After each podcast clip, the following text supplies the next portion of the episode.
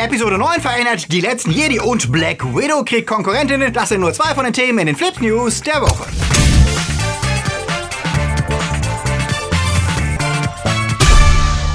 Themen der Woche. Neues zur Herr der Ringe-Serie. Tarantino in Berlin. Datenleck. YouTuber Privatinfos versehentlich veröffentlicht. American Horror Story Ghost Jason. Zombies gegen Kleinkinder und Nolans geheimer Trailer. Flips wird im August unterstützt von unseren Flips Guardians. Marc-André Schreiber, Toni Barth, Sterntor 1, Derby, Nanoska, Dark System, Sepp Kerschbaumer, Gerd Waslöper, Akoya, Anja Scholz, Daniel Schuh, JFK Faker, T-Unit CB, Konrad Moore, Alter I und Wir, Silko Pillasch und Luca Kamens. Ein großer Dank geht auch an unsere Flips Junior Junior Guardians. Vielen Dank für euren Support. Wenn euch unsere News gefallen, dann drückt auf den Abo-Knopf. Und für News unter der Woche folgt uns auf Twitter, Facebook oder Instagram. Once Upon a Time in Hollywood läuft übernächste Woche in Deutschland an. In den USA ist er schon gestartet und kann sich über gute Kritiken und Fanreaktionen freuen. Letzte Woche gaben sich Tarantino und seine Hauptdarsteller Leonardo DiCaprio, Brad Pitt und Margot Robbie die Ehre in Berlin für die Deutschlandpremiere. Wir haben uns den Film dort auch mal angeschaut, denn man muss sich ja freuen, wenn es tatsächlich noch Filme gibt, die keine Remakes, Sequels oder Verfilmungen irgendwelcher alten Vorlagen sind. Und auch wenn der Film meiner Meinung nach nicht Tarantinos stärkster ist, bietet er doch wieder jede Menge Futter, gerade für echte Filmnerds,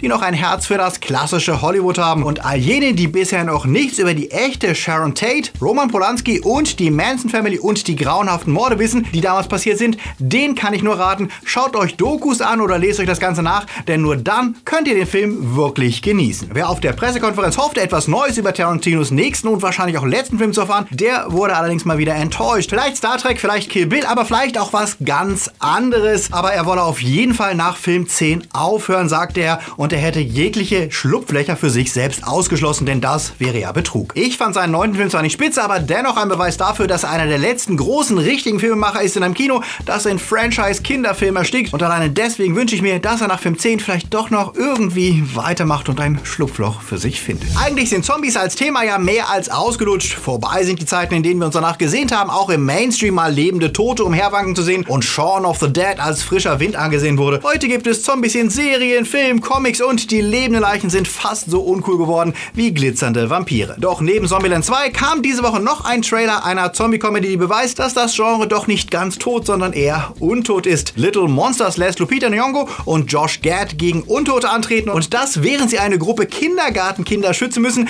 die nicht mitbekommen sollen, was da eigentlich los ist und denen Lupita erklärt, das wäre alles nur ein lustiges Spiel. If you're happy und you know it, clap your hands. Ja, der Trailer bietet nichts umwerfen Neues, hat aber genug Charme und cute Ideen, dass ich jetzt doch Lust bekommen habe, den Film anzusehen. Wie sieht das bei euch aus? Sagt es mir. Christopher Nolan-Filme sind ja immer ein Ereignis, denn neben Tarantino ist er einer der wenigen Regisseure mit einer wirklich noch treu ergebenen Fanbase. Deswegen ist es eine Nachricht wert, dass der Trailer zu seinem neuen Film Tenet in den USA überraschend vor Hobbs und Shaw in den Kinos lief. Das klingt erstmal weird, aber da Tenet ein Spionage-Action-Epos werden soll, in dem neben John David Washington, Robert Pattinson, Elizabeth Debicki auch Kenneth Branagh und Michael Caine mitspielen, macht das durchaus Sinn. Und da Nolan ja ein altmodischer Regisseur ist, der sich auch weigert, für Netflix und online zu produzieren, macht es auch Sinn, dass er den Trailer erstmal ausschließlich im Kino zeigt und nicht online. Laut dem Hollywood Reporter wirkt der Trailer wie ein 80s Actionfilm mit den Worten: Die Zeit ist gekommen für einen neuen Hauptdarsteller. Die Zeit ist gekommen für eine neue Mission. Und Zeit könnte ein entscheidender Hinweis sein,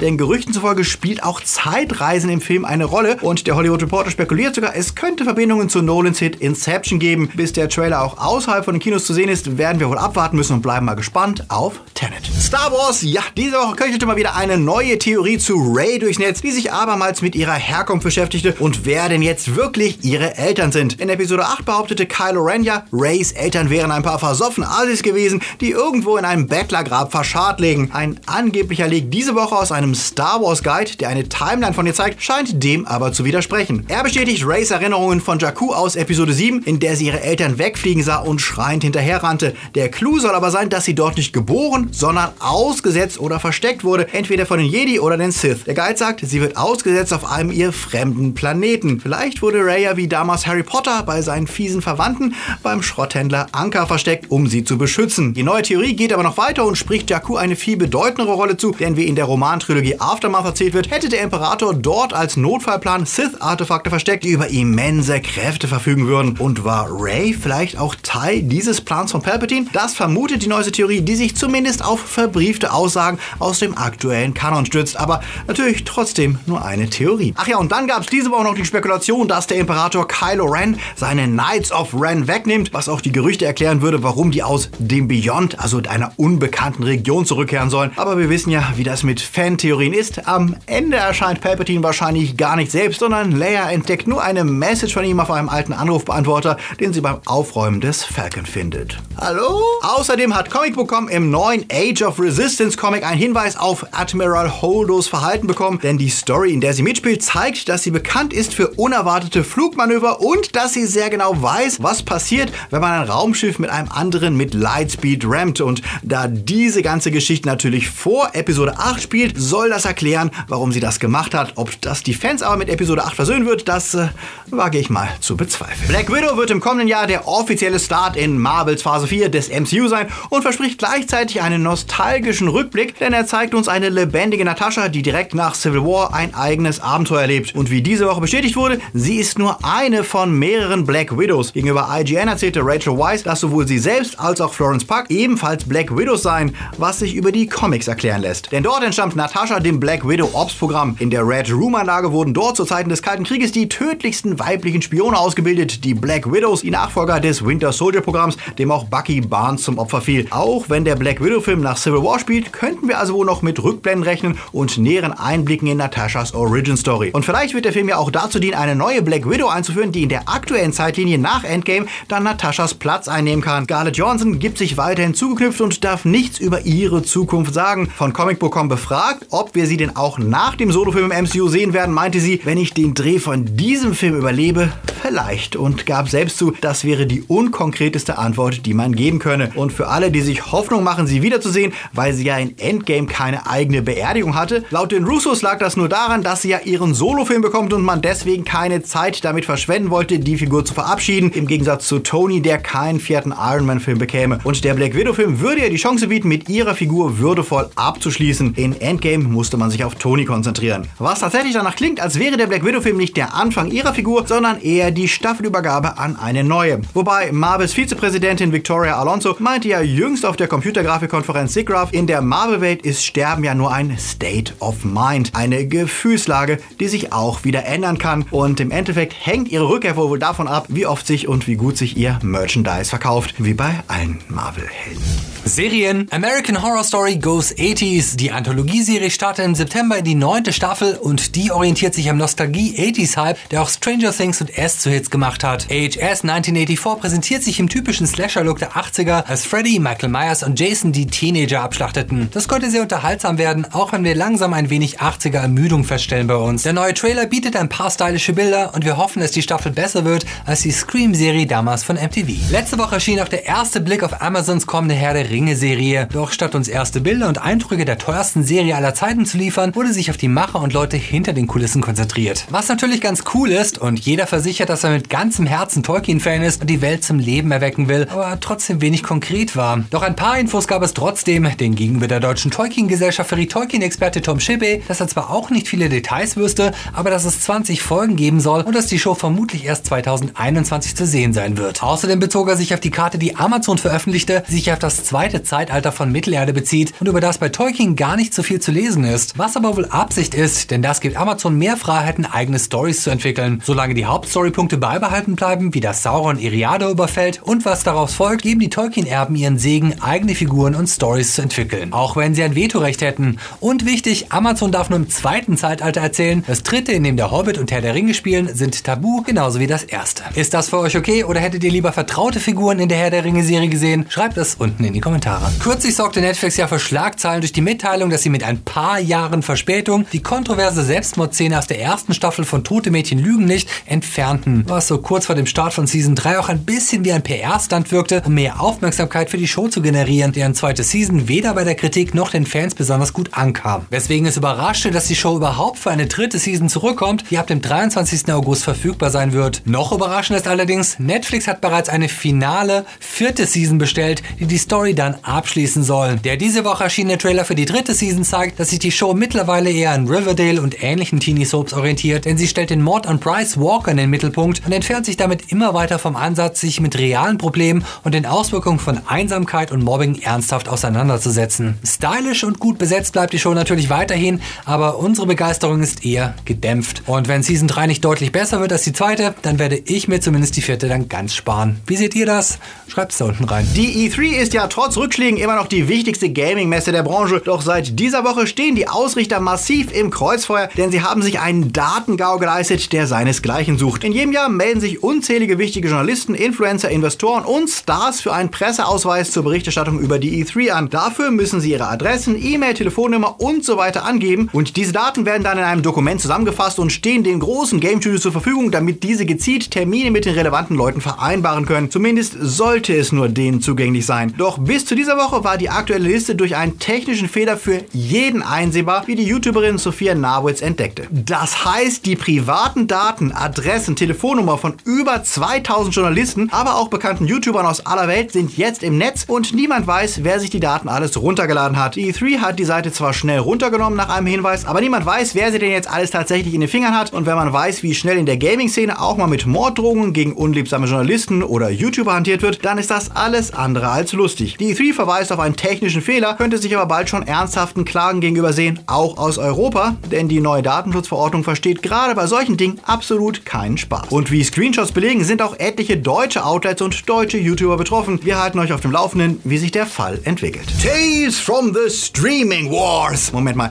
sind wir nicht bei Games? Doch, und auch da wird sich gezopft seit einer Weile, denn bekannte Pro-Gamer und Streamer sind beliebt und begehrt wie Fußballer und lassen sich wie die neuerdings auch gerne mal wegkaufen. Diese Woche sorgt die Meldung, dass Ninja, der derzeit wohl größte Twitch-Streamer, der mit Halo, Fortnite und Co. bekannt wurde, zu Microsofts Mixer-Netzwerk wechselt. Was eine kleine Sensation ist, denn auch wenn es seit 2016 existiert, war Mixer bisher oft eher belächelt worden, verglichen mit dem Branchenprimus Twitch oder selbst YouTube. Ninja, der eigentlich Richard Blevins heißt und rund 15 Millionen Zuschauer erreicht mit seinen Streams, inszenierte den Wechsel dann im Video auch wie eine NBA-Pressekonferenz und das war wohl nur halb als Scherz zu verstehen, auch wenn er in einem Folgevideo meinte, er wolle einfach zu seinen Wurzeln zurückkehren und gleichzeitig versicherte, dass sich nichts ändern würde, außer dem Ort, wo man seine Streams sehen kann. Er wird sich das Ganze ordentlich bezahlen lassen, auch wenn sowohl er als auch Microsoft nicht kommentieren wollten, wie viel Geld für den Wechsel geflossen ist. Seine Fans nahmen das Ganze gespalten auf, einige warfen ihm Verrat vor, andere warten erstmal ab, ob der Microsoft-Einfluss sich in der Auswahl seiner Games niederschlägt. Schon früher stand Ninja ja in der Kritik, weil es hieß, er hätte von EA viel Kohle bekommen, um kurz vor dem Start tagelang Apex Legends zu zocken damals. Den Zuschauerzahlen hat das erstmal nichts geschadet. Seinen ersten Stream auf Mixer sahen mehr Zuschauer als auf Twitch. Ob das so bleibt und generell mehr User unlockt, wird sich beweisen müssen. Da Twitch Amazon gehört, werden diese Microsofts Aktionen wohl nicht so geil finden, verlieren sie doch einen ihrer größten Stars und liefern uns dann sicher auch noch an der Gaming-Front Material für weitere Tales from the Streaming Wars. Und während Nintendo Switch mit Fire Emblem wieder neue Rekorde aufstellt, zumindest im Westen, sieht es an anderer Front weiterhin triest aus. Nintendos Online-Service ist mit unterwältigend ja noch freundlich beschrieben, denn auch nach Einführung des kostenpflichtigen Dienstes bietet der wenig außer das blanke Minimum und ein paar olle NES-Games. Und selbst das Online-Zocken läuft alles andere als reibungslos, wie zahlreiche Beschwerden jüngst zum Start von Mario Maker 2 mal wieder zeigten. So ganz langsam versucht Nintendo seinen Dienst aber aufzupolieren und etwas mehr Mehrwert zu bieten auf äh,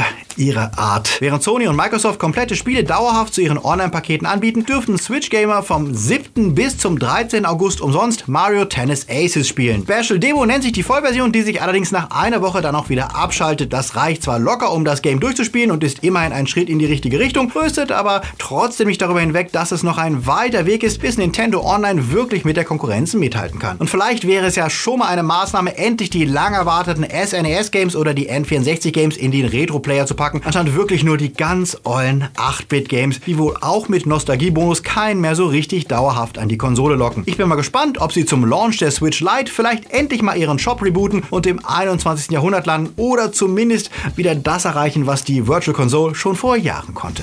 So richtig große Produktionen trauen sich diese Woche nicht raus, doch trotzdem gibt es sie, die Starts der Woche. Fisherman's Friend klingt ein wenig, als hätte jemand Santiano verfilmt. Ein Musikproduzent verschlägt es in ein Küstendorf, wo er über einen Haufen Fischer stolpert, die Shanties singen und er beschließt aus ihnen den nächsten heißen Scheiß zu machen. Die warmherzige Comedy mit James Purfoy und Noel Clark, die auf einer wahren Story beruht, erinnert an ganz oder gar nicht, auch wenn sie nicht ganz dessen Charme erreicht. Deswegen landet sie bei der Kritik nur bei 5,5 Punkten im Schnitt. Berlin, I Love You versucht der einzigen Metropole Deutschlands ein Denkmal zu setzen. Zehn Filmemacher von Till Schweiger bis Dani Levy und Peter Chelsom erzählen Stories mit vielen Stars wie Kira Knightley, Mickey Rourke, Diana Luna oder Helen Mirren, die versuchen den ganz besonderen Charme der Stadt und ihrer Bewohner und Besucher zu ergründen. Doch bei der Kritik kommt der Versuch deutlich weniger gut an als die Paris, New York und Rio Filme mit demselben Konzept und landet als konfus, uninspiriert und schamlos nur bei knappen 4 von 10 Punkten bei der Kritik. Berlin, äh, das machen wir nochmal besser. Wenn ihr immer die aktuellen News und Trailer wollt oder uns auch mal bei Premieren wie dem neuen Tarantino per Insta-Story begleiten wollt, dann folgt uns auf Instagram oder auf Twitter oder Facebook, falls da noch irgendjemand ist. Und wenn ihr am Freitag unser Video nicht geschaut habt, dann lag das daran, dass wir keins hochstellen konnten, wegen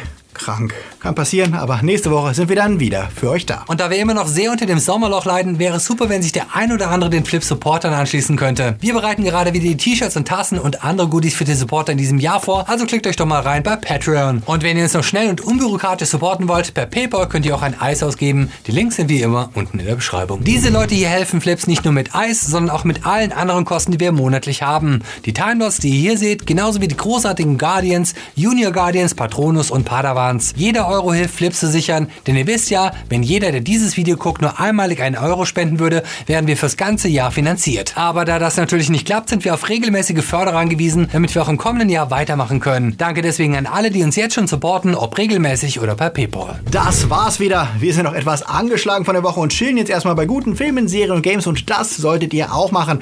Draußen ist das Wetter eh unberechenbar und Kinos sind klimatisiert und denkt dran, seid nett zu anderen, auch wenn sie dort Nachos Käsesoße mögen. Und wenn ihr noch was gucken wollt, schaut doch vielleicht mal rein in die Pressekonferenz zum neuen Tarantino-Film Once Upon a Time in Hollywood. Die hat Maniac nämlich für den Kollegen von Movie Maniacs gedreht. Klickt doch da mal rauf, den Link lassen wir euch da. Und jetzt bis zum nächsten Mal. Läuft.